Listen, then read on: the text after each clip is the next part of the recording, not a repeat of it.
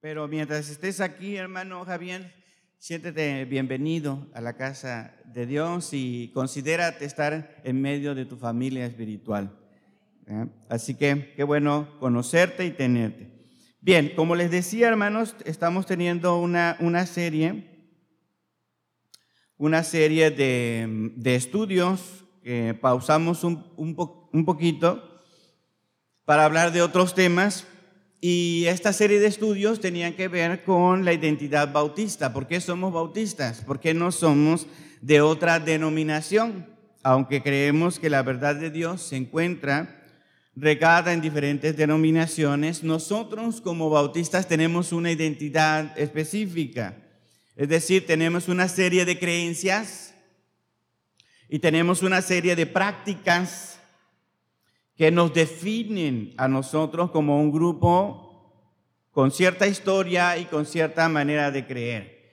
Eso nos distingue de otros grupos y es necesario que nosotros como iglesia nunca perdamos nuestra identidad, aunque somos similares en algunas doctrinas con otros grupos, en otras no somos similares y debemos mantener las convicciones de nuestra denominación para eh, cotejarlos con la palabra de Dios y seguirlas practicando. Si algo de nuestra denominación no se adhiere a la palabra de Dios, aunque sea nuestra tradición bautista, tenemos que cambiarla por lo que dice la palabra de Dios.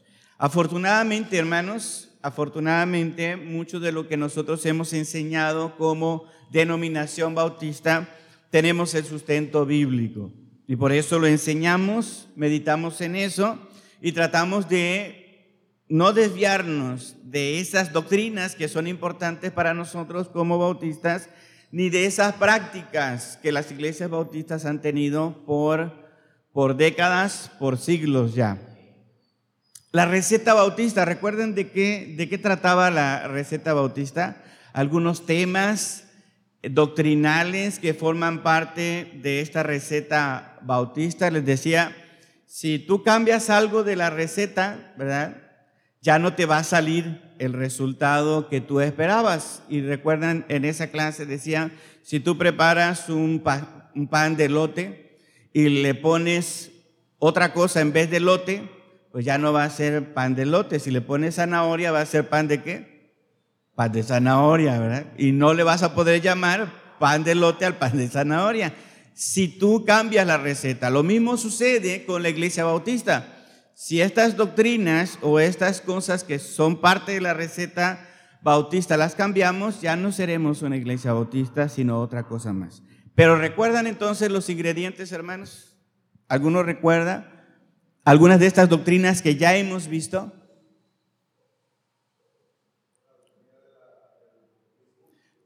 La doctrina del bautismo por inmersión. Ajá. La salvación únicamente por fe y por gracia. Muy bien. ¿La qué? La cena del Señor, lo vimos un poquito con, con, el bautismo, solo dos ordenanzas bíblicas, ¿verdad? Y las vemos más en sentido representativo que eh, eh, medios de gracia. Muy bien. Otro tema que hayamos visto, hermanos de la receta bautista? Es, parte de las prácticas de los bautistas, las misiones, por supuesto. Todavía no lo hemos visto, vamos a llegar ahí. No está dentro de las doctrinas como tal, pero sí dentro de las prácticas de los bautistas. Los bautistas somos muy misioneros. Todavía no llegamos ahí, todavía no le metemos mano al asunto de las misiones, pero también está ahí. Qué bueno que lo recuerda, hermano José. ¿Qué otro aspecto? La regeneración, muy bien, que ese era el tema específico de la membresía regenerada de la iglesia. Ese era el tema, ¿verdad? Que la iglesia solamente debe estar compuesta por personas regeneradas, que aunque es un desafío saber quiénes son auténticamente cristianos, ¿verdad? Debe haber cuando menos una evidencia externa de que ha habido un cambio. que algo ha sucedido en, en esa persona, en su interior, y entonces trata esforzadamente de seguir el estilo de vida que establece la escritura. Y una persona no regenerada pues no se esfuerza, tiene como si no hubiera pasado nada nunca en su vida, sigue actuando de la misma forma. Y la iglesia debe cuidar que, los que son miembros de la iglesia, de la iglesia local, procuren tener una vida esforzada y que sea regenerada. Muy bien, otra, otra doctrina, otra práctica. Buen testimonio, Bien, eso lo vimos allí en, en la membresía regenerada. Si no hay un buen testimonio, si no hay un buen testimonio, la iglesia no puede avalar que es probable que sea cristiano, ¿verdad? Esto es algo que es, que es necesario, que la iglesia puede decir, nosotros vemos por las evidencias externas que tal persona es muy probable que sea cristiano, ¿verdad? Y este aval de la iglesia es importante, testimonio que muestren las personas para, el para eh, la recomendación de la iglesia. Muy bien, ¿algo más, hermanos? El sacerdocio del creyente, muy bien, este fue otro tema. Todos somos sacerdotes, ¿verdad? No hay un sacerdote exclusivamente en la, en la congregación sino que todos somos todos los que hemos aceptado a Cristo como nuestro Señor y Salvador. Bien, hoy vamos a hablar, hermanos, hoy vamos a hablar del gobierno congregacional de la iglesia local. Este es un tema también que es parte de la receta bautista, ¿eh? el gobierno congregacional. Hay diferentes tipos de gobierno en las iglesias, ¿no? Vamos a Romanos capítulo Romanos capítulo 12, hermanos. Romanos capítulo 12, versículo 5. Romanos 12 12 5. Dice este texto, hermanos, así nosotros, siendo muchos, somos un cuerpo en Cristo y todos miembros los unos de los otros. Repito, Romanos 12, 5. Así nosotros, siendo muchos, somos un cuerpo en Cristo. Y todos los miembros los unos de los otros.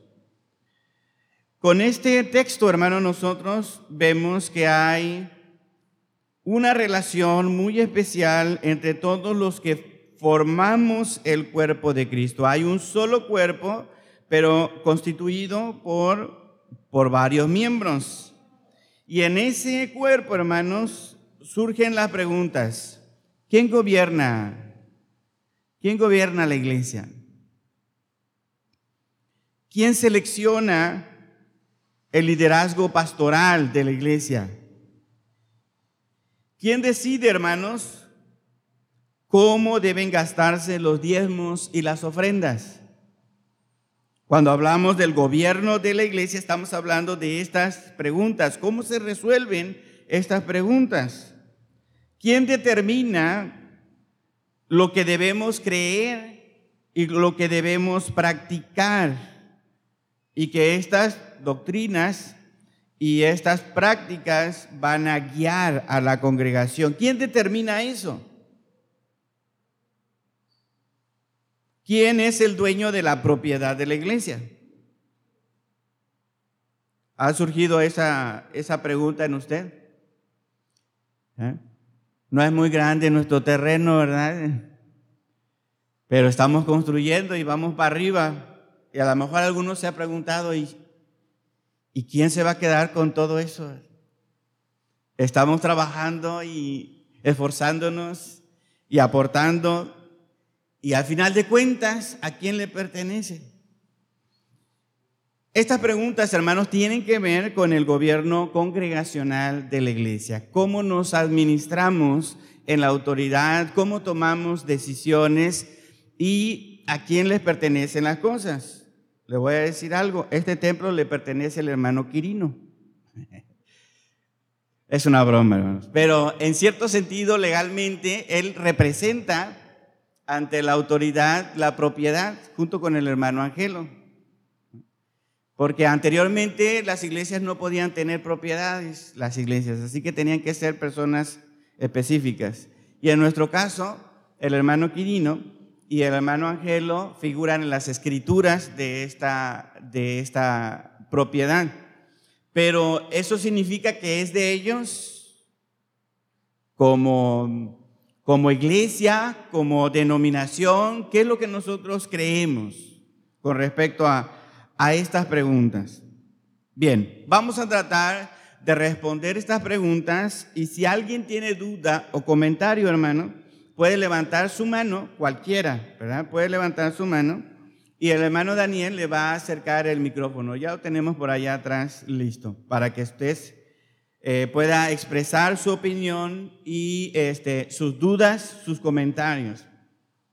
Algunos de ustedes eh, tienen mucho tiempo en la iglesia y tienen conocimientos de algunas de estas cosas. Otros no tienen tanto tiempo en la iglesia, pero a lo mejor nunca habían escuchado una enseñanza con respecto al gobierno congregacional de la iglesia bautista. Y algunos eh, están en nuestra congregación, en nuestra denominación de forma muy reciente y entonces es completamente, completamente ajeno el tema.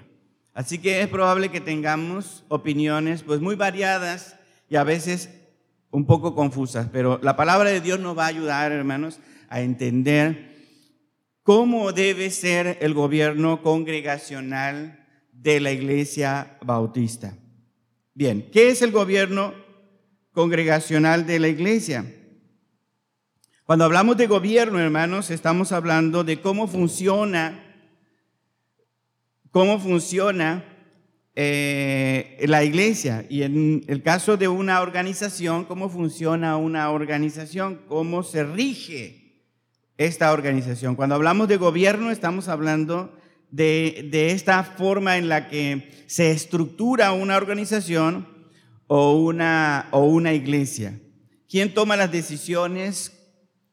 ¿Quiénes son los líderes? ¿Cuánto tiempo van a estar allí? Y dentro de los bautistas, tenemos muy claro el tipo de gobierno que nosotros debemos llevar y difiere en gran manera, difiere en gran manera con otras denominaciones cristianas. Nosotros como bautistas, ¿no? en nuestra forma de gobierno somos diferentes a otras denominaciones cristianas en este, en este tema. Una de las diferencias principales de los bautistas con otras denominaciones es que ninguna persona, escuche bien, ninguna persona ni ningún grupo fuera de la congregación debe tener autoridad alguna sobre la iglesia local en cuanto a creencias y en cuanto a prácticas de esta iglesia. Esta es una diferencia importante. Ninguna persona o ningún grupo de personas fuera de la iglesia. ¿Quién es la iglesia, hermanos? todos los que aquí en esta congregación nos reunimos y hemos sido aceptados en la membresía de esta iglesia local que se llama Maranata. Entonces, todos los que somos miembros de esta iglesia llamada Maranata, somos la iglesia. Somos la iglesia. Nadie fuera de la iglesia, sea una persona o sea, un grupo de personas puede tener autoridad para venir a decirnos qué debemos creer ni qué debemos practicar. ¿Cómo se transfiere esto? Bueno, en otras denominaciones hay una persona que dice esto es lo que se va a creer y esto es lo que se va a practicar. En todas las iglesias, en todas las iglesias en donde yo soy la autoridad. No importa que esa iglesia esté en Comalcalco, no importa que esa iglesia esté en Paraíso, no importa que esa iglesia esté en Villahermosa, esté en Jalpa, esté en la Ciudad de México, esté en Brasil, esté en Rusia, o esté en Roma, no importa dónde esté la iglesia. Esa persona tiene autoridad sobre todas esas iglesias. Espero que ya hayan entendido a quién me refiero. ¿Quién es esa persona? En otras denominaciones que tiene ese poder y esa autoridad. El Papa. En la Iglesia Católica.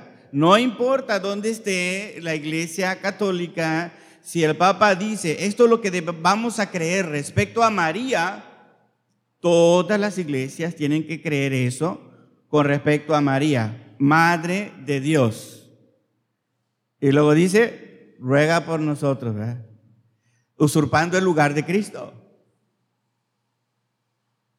Porque tenemos un sumo sacerdote que intercede por nosotros. Entonces, en otras denominaciones hay una persona que gobierna sobre todas las demás. Y nosotros los bautistas no creemos que la Biblia enseñe eso. En otras denominaciones hay un grupo de personas que gobiernan sobre las demás iglesias. Este grupo de personas dicen, en nuestras iglesias todos vamos a llevar tal o cual catecismo.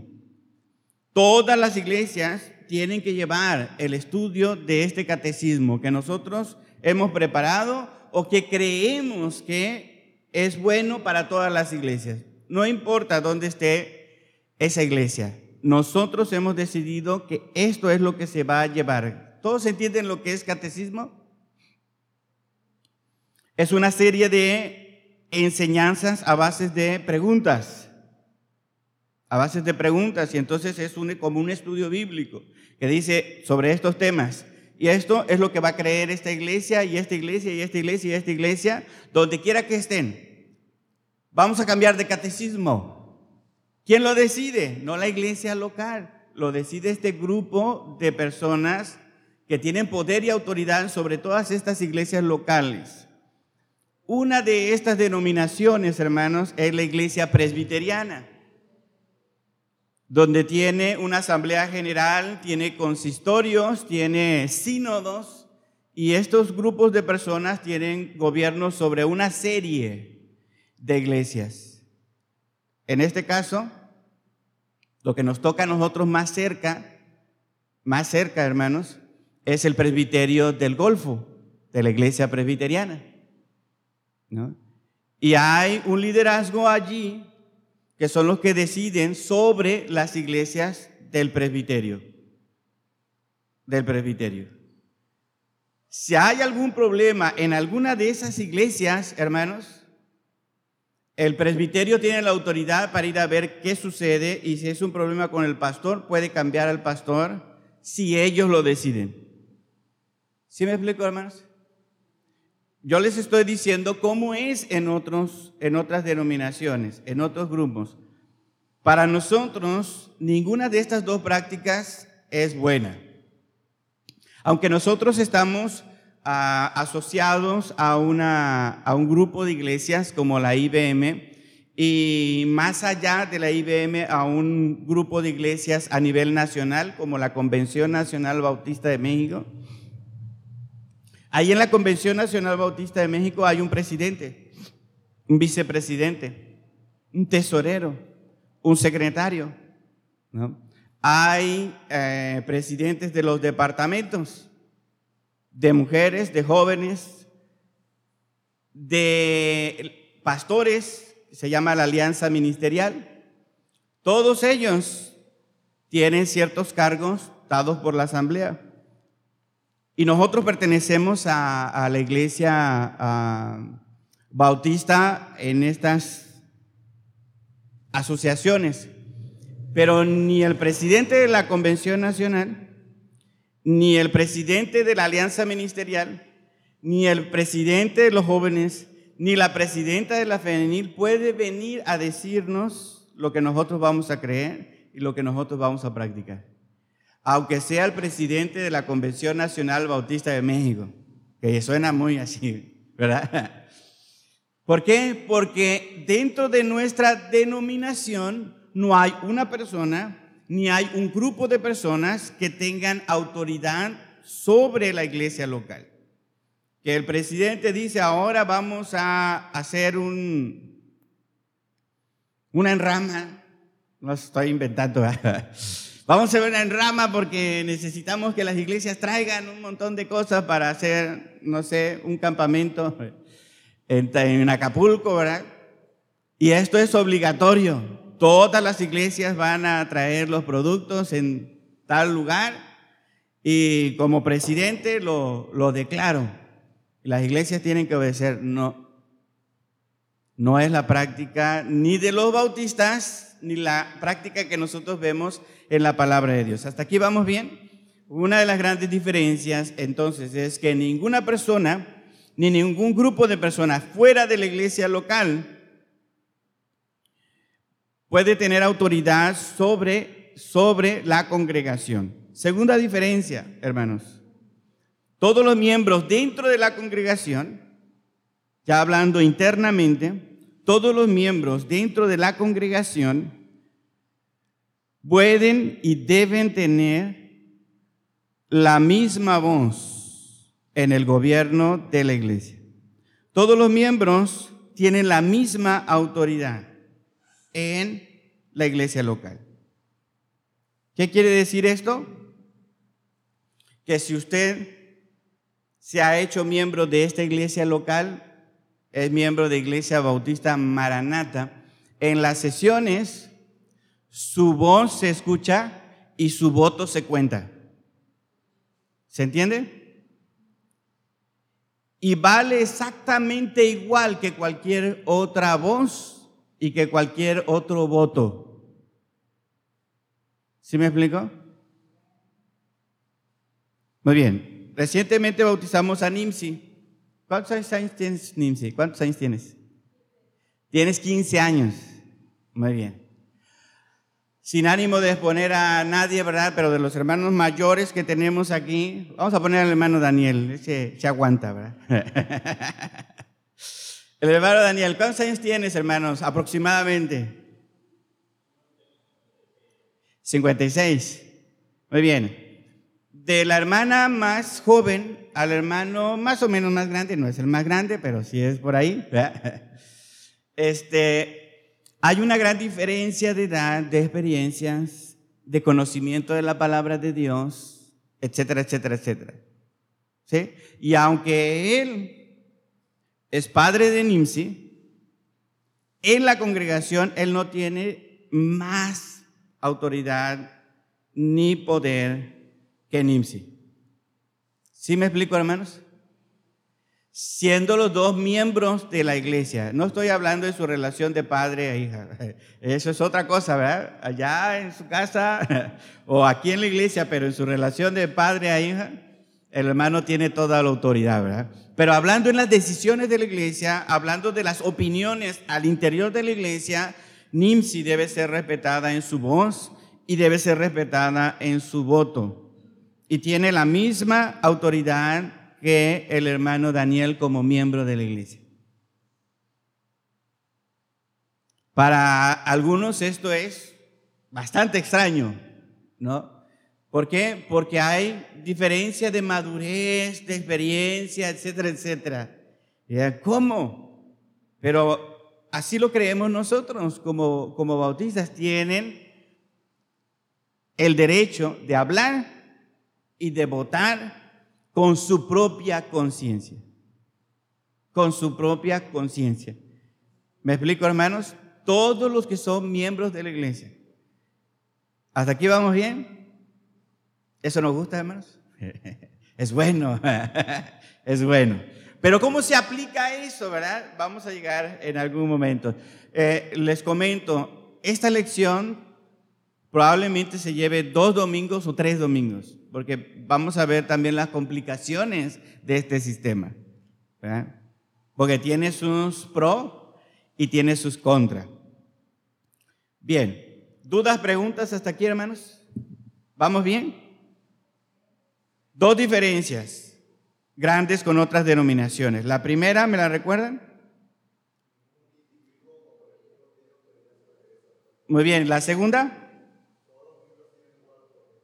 Todos los miembros tienen el mismo derecho, la autoridad de la misma manera para votar. Muy bien. Dos diferencias importantes y sustanciales con otras denominaciones.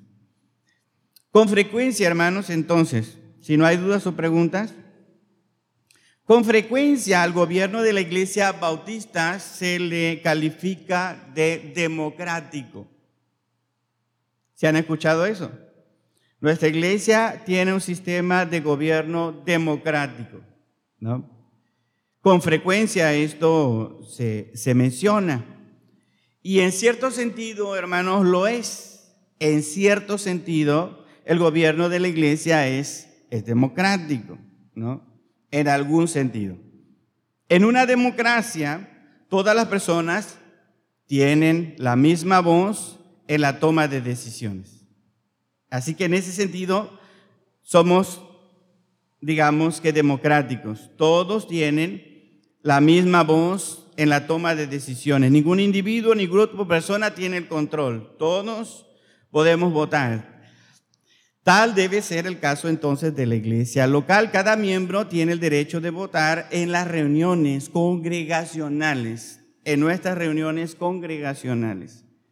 Así que en cierto sentido somos democráticos, pero en otro sentido no lo somos.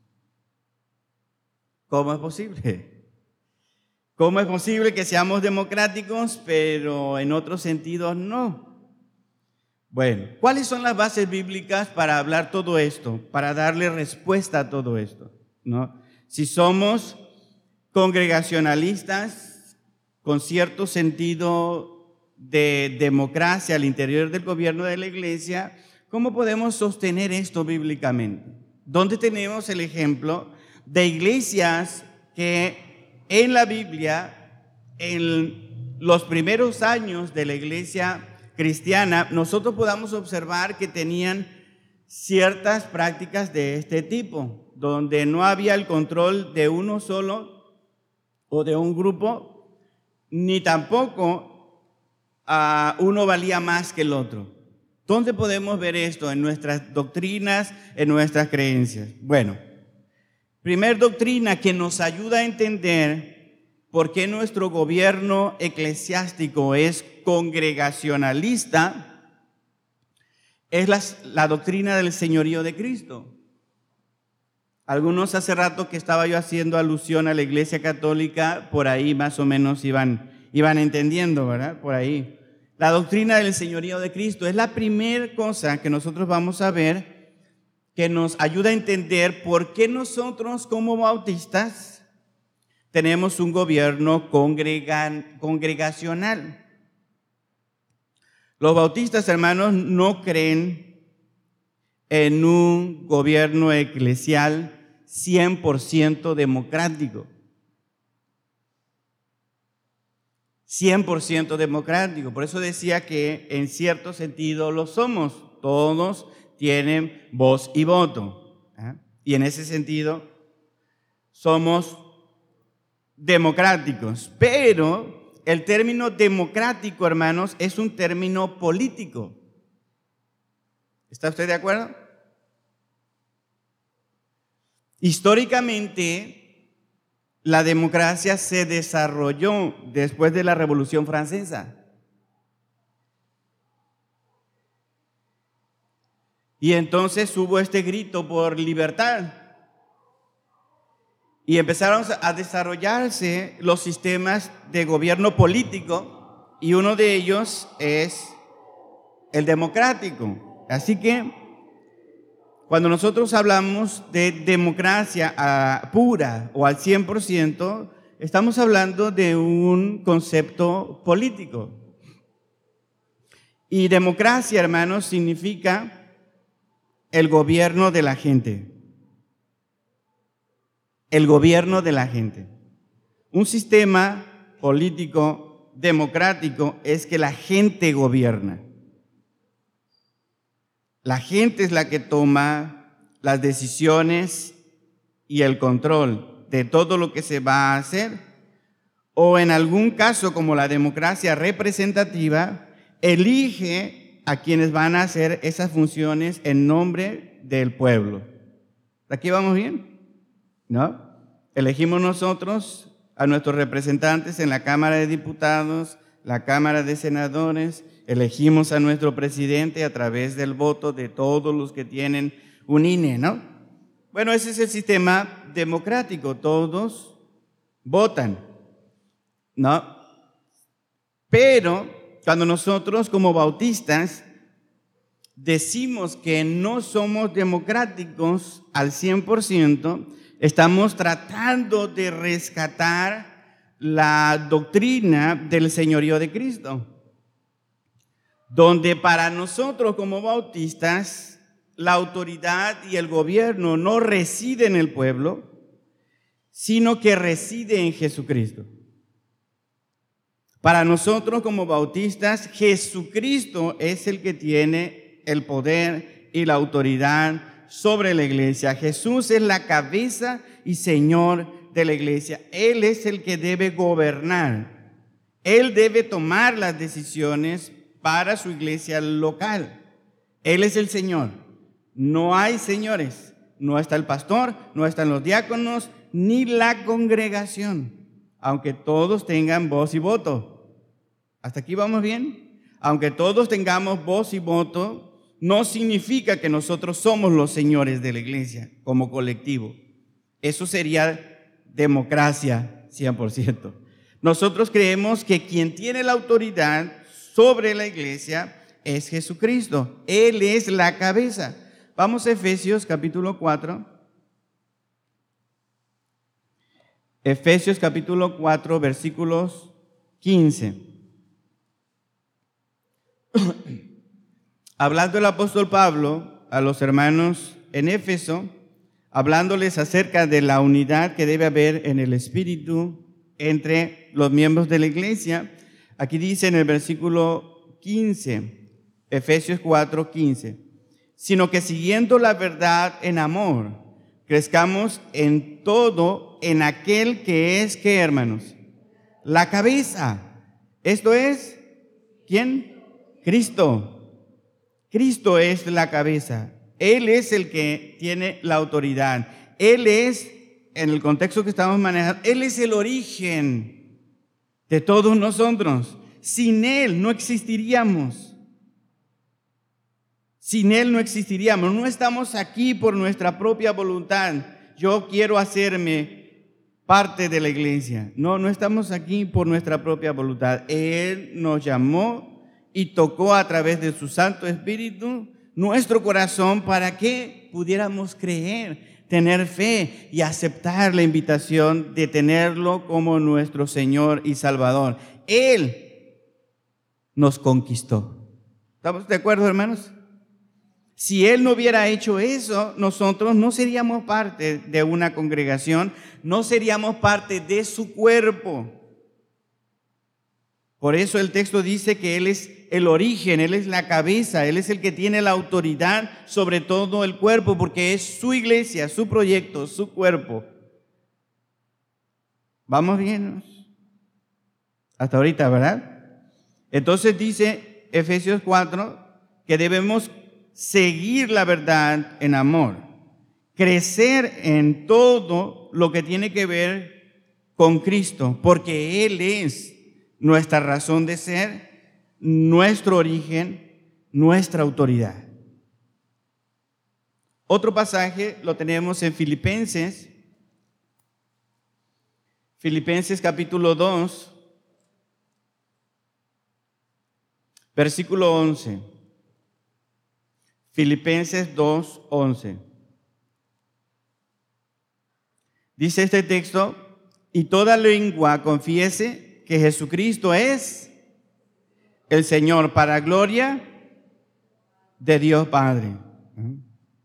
Lo voy a leer desde el versículo 5 para que entendamos todo el contexto. Haya pues en vosotros este sentir que hubo también en Cristo Jesús, el cual siendo en forma de Dios, no estimó el ser igual a Dios como cosa a que aferrarse, sino que se despojó a sí mismo tomando forma de siervo, hecho semejante a los hombres, y estando en la condición de hombre, se humilló a sí mismo, haciéndose obediente hasta la muerte y muerte de cruz. Y note bien lo que viene a continuación. Por lo cual, por su obediencia, por su humildad, por su muerte en la cruz. Eso es lo que está diciendo el contexto. Por lo cual, versículo 9, Dios también lo exaltó hasta dónde? Hasta lo sumo, hasta lo más alto, y le dio un nombre que es sobre qué? Sobre todo nombre. Sobre todo nombre es el nombre de Jesús. Para que en el nombre de Jesús se doble toda rodilla de los que están en los cielos y en la tierra y debajo de la tierra, y toda lengua confiese que Jesucristo es el Señor para gloria de Dios Padre. Qué hermoso texto, ¿verdad, hermano? ¿No le parece?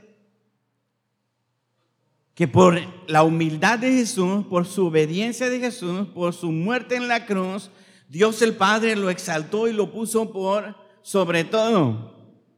Y en este caso, hermanos, hay una fuerte confrontación con la idea del imperio romano. Pablo no está siendo ingenuo al decir estas palabras. No está siendo ingenuo. Él sabe que decir que alguien más es Señor es atentar contra, contra César, atentar contra los señores de este mundo. Hasta aquí entendemos, hermanos. Entonces, no es César el que tiene autoridad sobre nosotros como cristianos, como hijos de Dios, no es el procurador, no es el gobernante de esta provincia del imperio romano, no son ellos los que tienen la autoridad. El que tiene la autoridad suprema sobre todo, y no solamente sobre la iglesia, es Jesucristo. Es Jesucristo. ¿Creemos eso, hermanos? Es Jesucristo.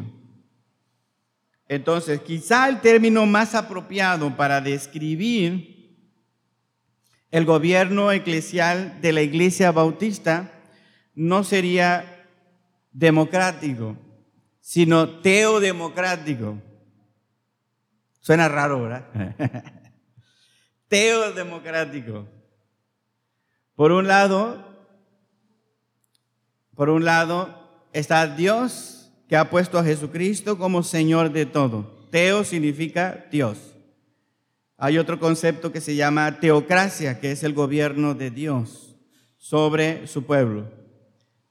Pero ¿cómo se lleva a cabo este gobierno de Dios sobre su pueblo? Por eso está esta combinación de palabras.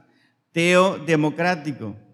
Dios gobierna, Jesucristo gobierna, pero ¿cómo lo hace?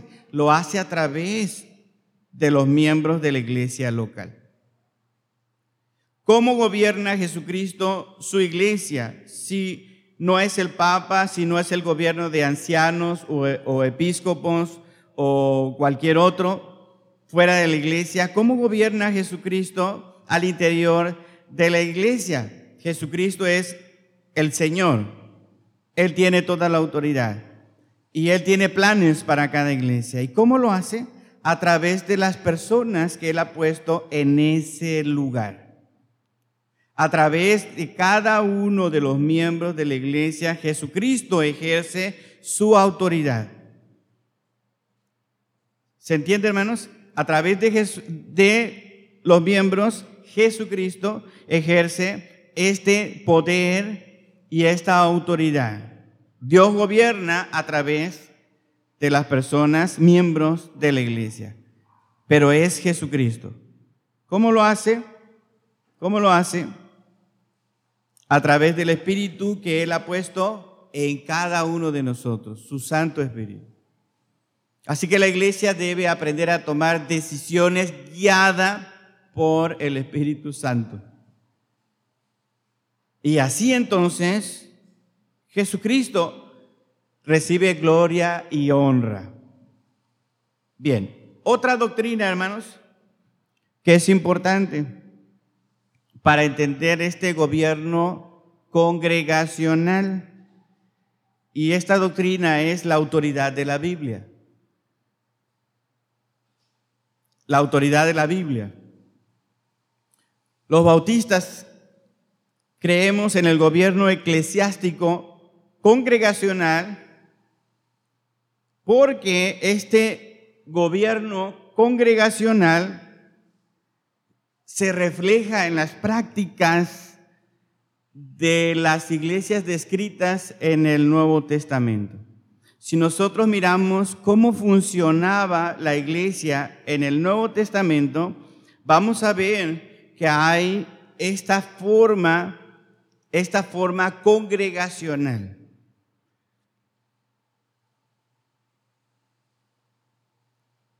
Si no estuviera en la Biblia, los ejemplos que vamos a ver, no tendríamos razón nosotros para practicar un gobierno congregacional de la iglesia.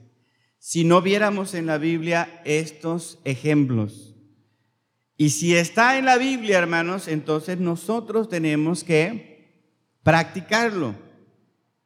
¿Está de acuerdo conmigo? porque la Biblia tiene autoridad sobre nosotros, rige lo que nosotros debemos creer, lo que nosotros debemos practicar. En la Biblia, en los ejemplos que nosotros vemos en el Nuevo Testamento, las iglesias no toman decisiones de manera autónoma, o mejor dicho, una persona dentro del interior de la iglesia no toma la decisión por ella misma siempre hay un diálogo y una designación. También hay ciertos cargos importantes que están en la Biblia y que son funciones dentro de la iglesia, pero hay un momento en el que debe haber este ponerse de acuerdo. ¿Estamos bien hasta ahorita? Vamos a ver los ejemplos. Hechos capítulo 6, es un texto bastante conocido, Hechos capítulo 6.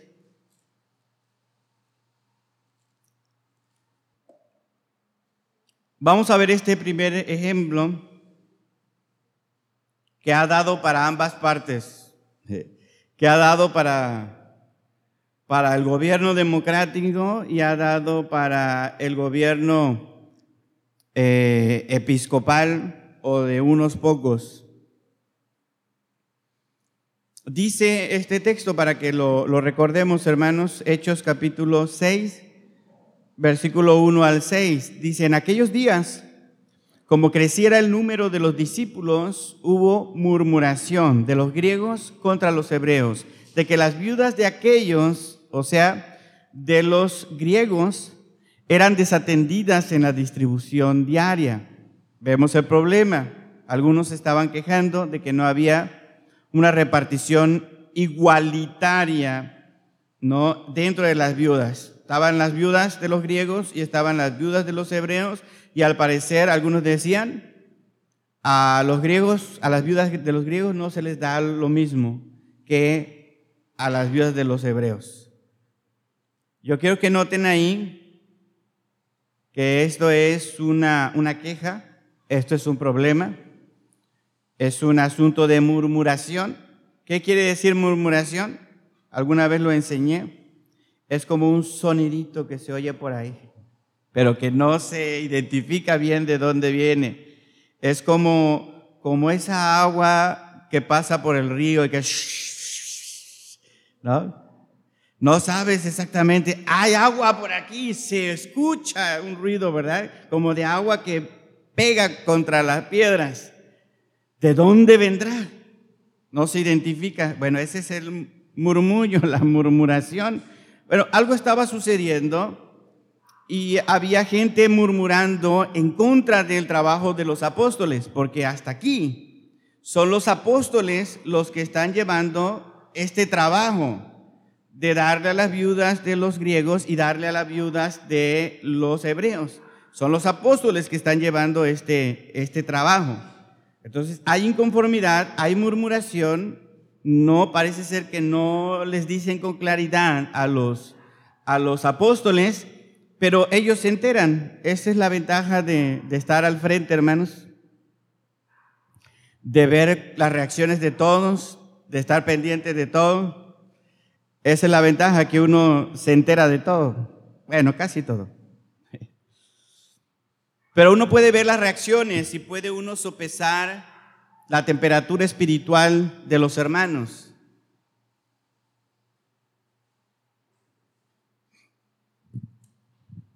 Ayer le, le hacía un comentario a mi hija y después a mi esposa, hablando de por qué es importante estar al frente. Y yo le decía a mi hija y a, a mi esposa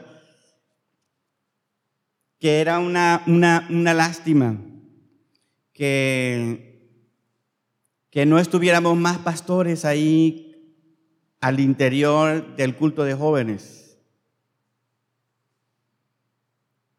Al interior. Sí había unos que otros hermanos pastores afuera haciendo otras cosas, otros de plano no fueron a la reunión de, los jóvenes, nada más mandaron a sus jóvenes.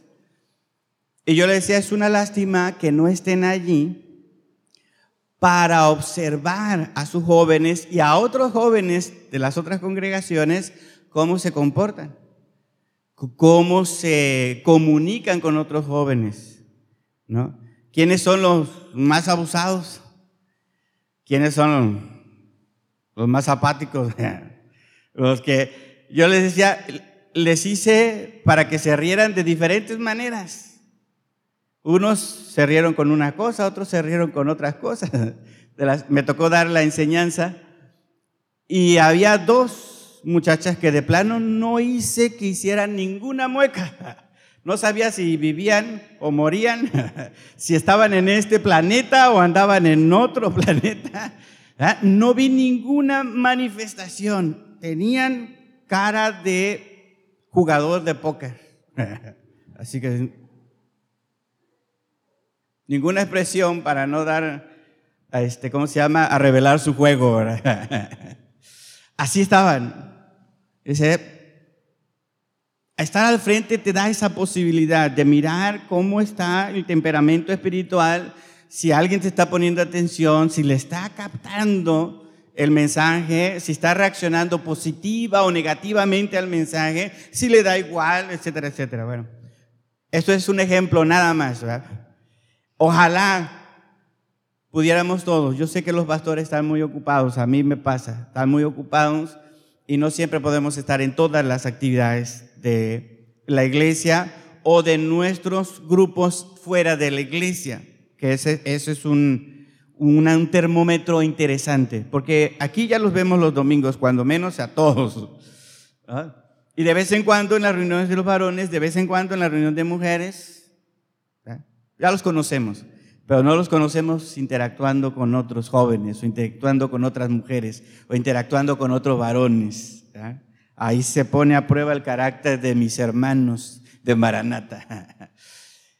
Y bueno, este, en el texto bíblico nosotros vemos algo como esto. Ellos estaban al frente, ellos estaban llevando a cabo la distribución diaria, lo hacían los apóstoles, y empezó a ver el, murmullo, la murmuración. ¿Y qué fue lo que se enteraron? Pues de que no estaban conformes en la forma en la que los em, apóstoles estaban distribuyendo la ayuda para las viudas de los griegos en referencia a los hebreos. Versículo 12. Entonces los doce convocaron a la multitud de los discípulos o sea, todos los, los, los miembros, todos los que se congregaban con ellos, todos los que habían aceptado a Jesús, y dijeron, no es justo que nosotros dejemos la palabra de Dios para servir a las mesas. O sea, no está equilibrado todo el trabajo que tenemos que hacer para distribuir la ayuda a las, a las viudas y eh, no nos da tiempo para poner atención a lo más importante para nosotros como apóstoles, que es meditar en la palabra, orar por las necesidades, distribuir el mensaje y la enseñanza para ustedes.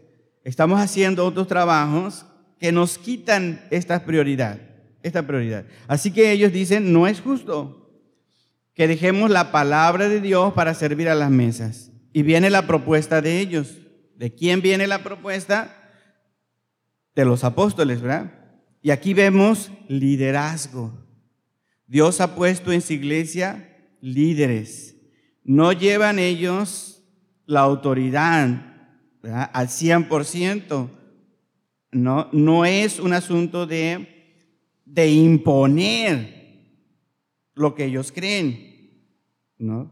Sino que puedan observar las necesidades y hacer propuestas y en consecuencia llevar a la iglesia por esos caminos, por esos caminos. Entonces ellos dicen, buscad pues, hermanos, de entre vosotros, ¿a cuántos? A siete varones de buen testimonio, llenos del Espíritu Santo. Noten las, las características, los requisitos. Varones llenos del Espíritu Santo y de sabiduría. A quienes encarguemos que este trabajo. ¿El trabajo de quién era? ¿Quién lo estaba haciendo? Los apóstoles estaban haciendo este trabajo, ¿verdad? ¿Qué iban a hacer los diáconos? Encargarse de esa tarea que estaban llevando quienes? Los apóstoles. Entonces, ¿a quiénes iban a ayudar los diáconos? A los apóstoles. Usted tiene que entender bien esta, esta línea de relación entre pastores y diáconos. Los diáconos ayudan a los pastores.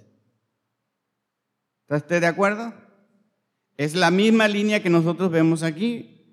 Estos siete varones que van a servir las mesas, lo van a hacer porque van a ayudar en la tarea que los apóstoles estaban llevando hasta ese momento, porque eran los encargados de todo, responsables de todo. Bien, buscad entonces, hermanos, entre vosotros, llenos del Espíritu Santo y sabiduría, que les encarguemos este trabajo. Y nosotros persistiremos en la oración y en el ministerio de la palabra. Prioridad para los pastores, para los líderes. La oración y la predicación de la palabra, la enseñanza de la palabra. ¿Agradó la propuesta a quiénes? ¿A los siete? Le agradó la propuesta a los siete diáconos lo que los apóstoles estaban diciendo. Espérenme, hermanos, no vamos a tomar esta decisión. Voy a ir a pedirle permiso a los diáconos. No. La propuesta viene de, en este caso, estamos hablando de este caso. La propuesta viene del liderazgo de los apóstoles.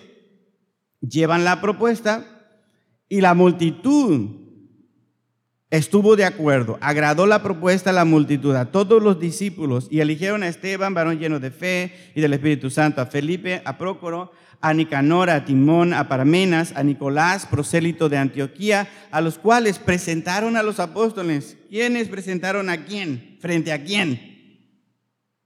Note la estructura ahí.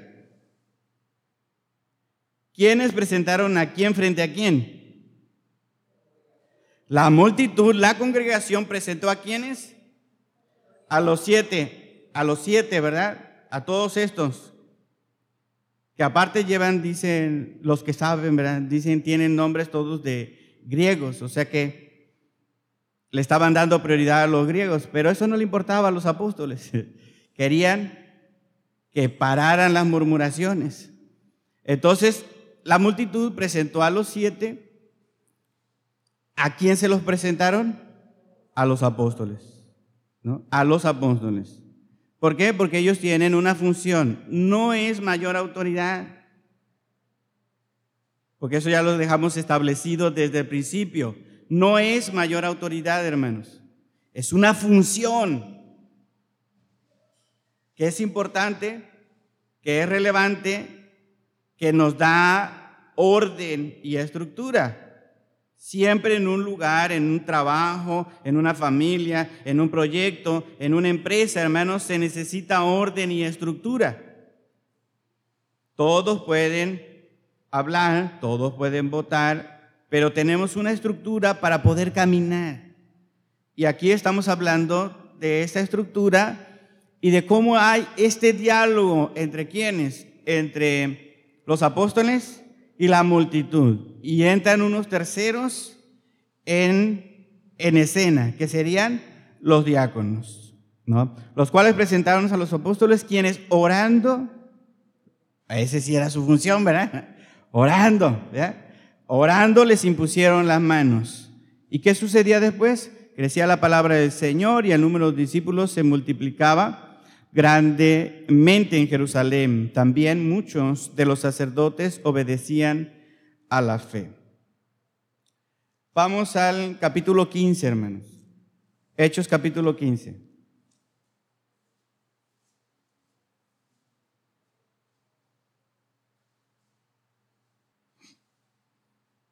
Voy a leer un poquito de los versículos del, del 1 en adelante para que entendamos qué es lo que está sucediendo. Algunos de ustedes que ya llevan más tiempo en la iglesia conocen muy bien lo que está sucediendo aquí, pero otros no lo tienen tan presente. Se llama, según el subtítulo de Reina Valera, el concilio de Jerusalén. Entonces algunos que venían de Jerusalén enseñaban a los hermanos, si no os circuncidáis conforme al rito de Moisés, no podéis ser salvos. Eso es algo que es distinto a lo que Pablo estaba enseñando, a lo que Bernabé estaban enseñando. Venían de Jerusalén algunos hermanos, o sea, de la iglesia de Jerusalén, que decían, si no se circuncidan, no van a poder ser salvos. Como Pablo y Bernabé tuvieran una discusión y contienda no pequeña con ellos, o sea que estaba acalorada la discusión, ¿no? se dispuso que subiesen Pablo y Bernabé a Jerusalén y algunos otros con ellos a los apóstoles y a los ancianos para tratar esta cuestión.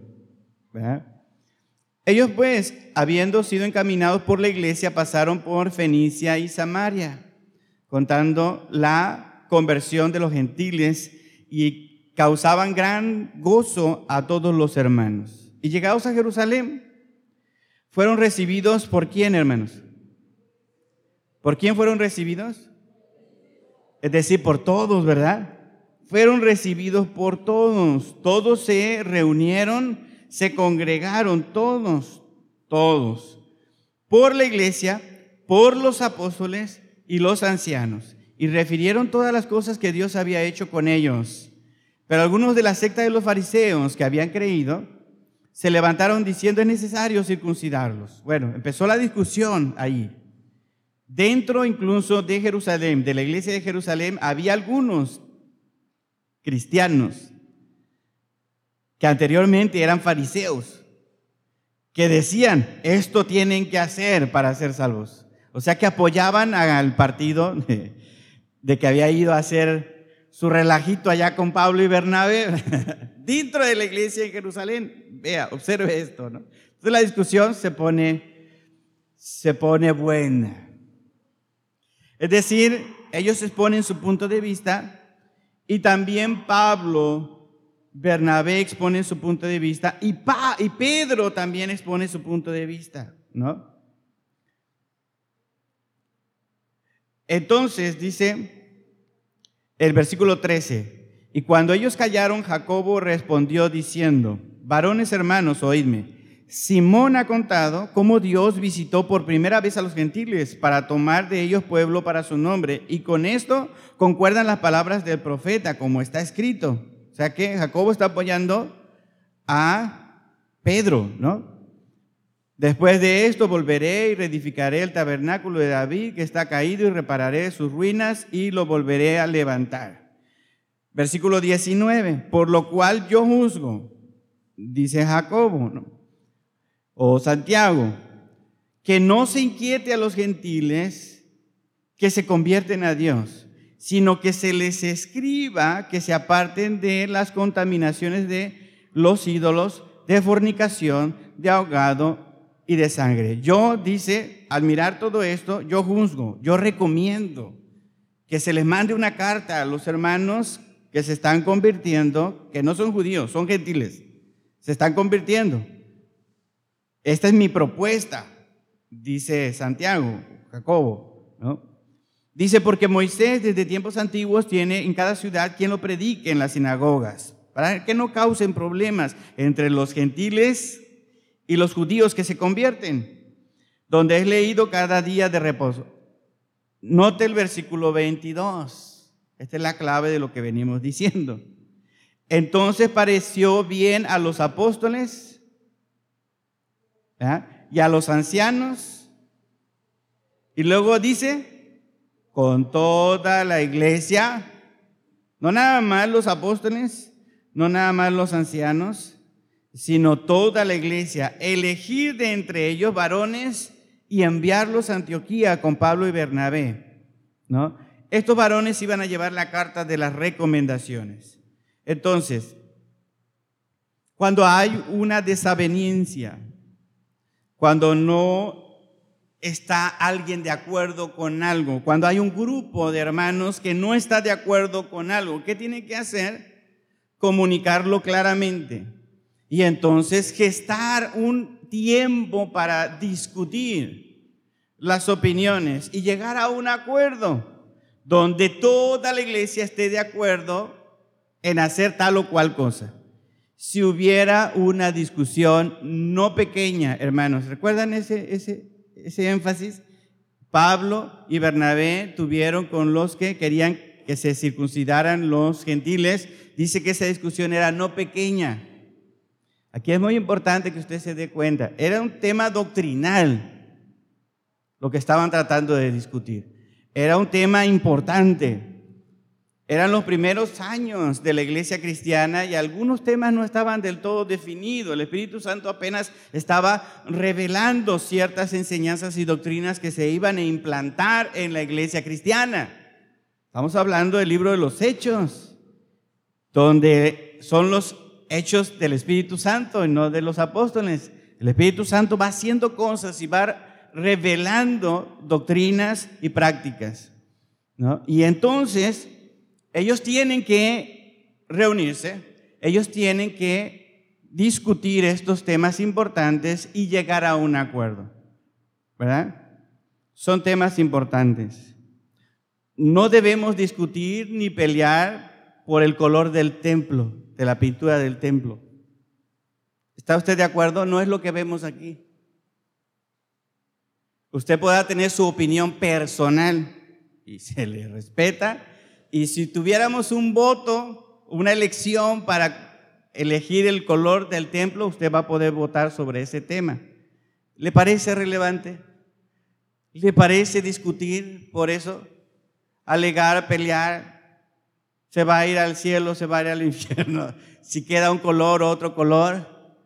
No, ¿verdad? No son temas importantes, no son temas relevantes, como nosotros vemos que suceden aquí estos temas importantes, la iglesia tiene que discutirlos, tiene que escuchar los puntos de vista de quienes tienen diferentes opiniones, ¿no?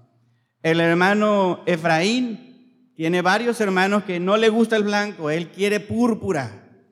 Y tienen una discusión, ese es su color, nos gusta el púrpura.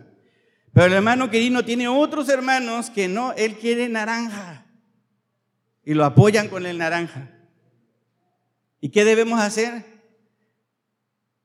Ver qué dice el pastor porque al pastor le gusta el blanco. Discutirlo, eh, tendríamos que en primer lugar mirar nuestro grado de madurez para discutir cosas que no tienen sentido, que no son importantes.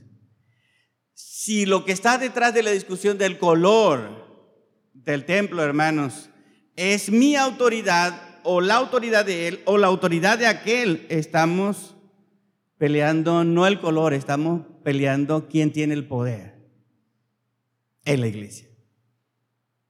¿Me explico, hermanos? Y eso no es bueno. Ni en esta iglesia, ni en cualquier otra iglesia, hermanos, donde esté la iglesia local de Jesucristo, se dan este tipo de problemas. Y se dan a muerte, hermanos por el color del templo.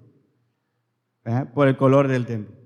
Bueno, lo que nosotros vemos aquí que hay una participación de las decisiones importantes, relevantes para la iglesia y participan los apóstoles, participan los ancianos, participa la iglesia en general, ponen sus puntos de vista y a través del consenso actúa el Espíritu Santo, el gobierno de Jesucristo a través de ese consenso y entonces se toma una decisión. No inquietemos a los gentiles.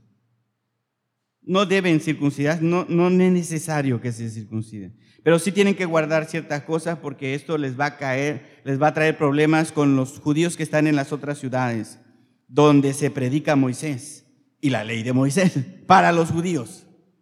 ¿no? Recuerden, esa es la razón por qué se les dice no hagan esto, esto y esto y esto. Hasta aquí vamos bien, hermanos. La autoridad de la iglesia solamente es posible si nosotros miramos que en el Nuevo Testamento hay esta forma de relacionarse. Hasta aquí lo vamos a dejar. Dudas, preguntas, comentarios, opiniones, hermanos. Hasta lo que hemos visto hasta ahorita. Dijimos el señorío de Cristo como un fundamento para el, para el gobierno congregacional, la autoridad de la escritura, de la Biblia, los ejemplos que vemos en la Biblia, hermanos, y veremos en la próxima semana la salvación solo por gracia, la competencia del alma y el sacerdocio de todos los creyentes y la membresía regenerada. Tres eh, enseñanzas o doctrinas más que nos van a apuntar hacia el gobierno congregacional. Solamente hemos visto dos. Introducimos el tema y vimos dos, dos doctrinas que nos apoyan en el gobierno congregacional. Nos faltarían para la siguiente semana tres doctrinas más. ¿Dudas, preguntas sobre lo que hemos hablado hasta ahorita? Hermanos.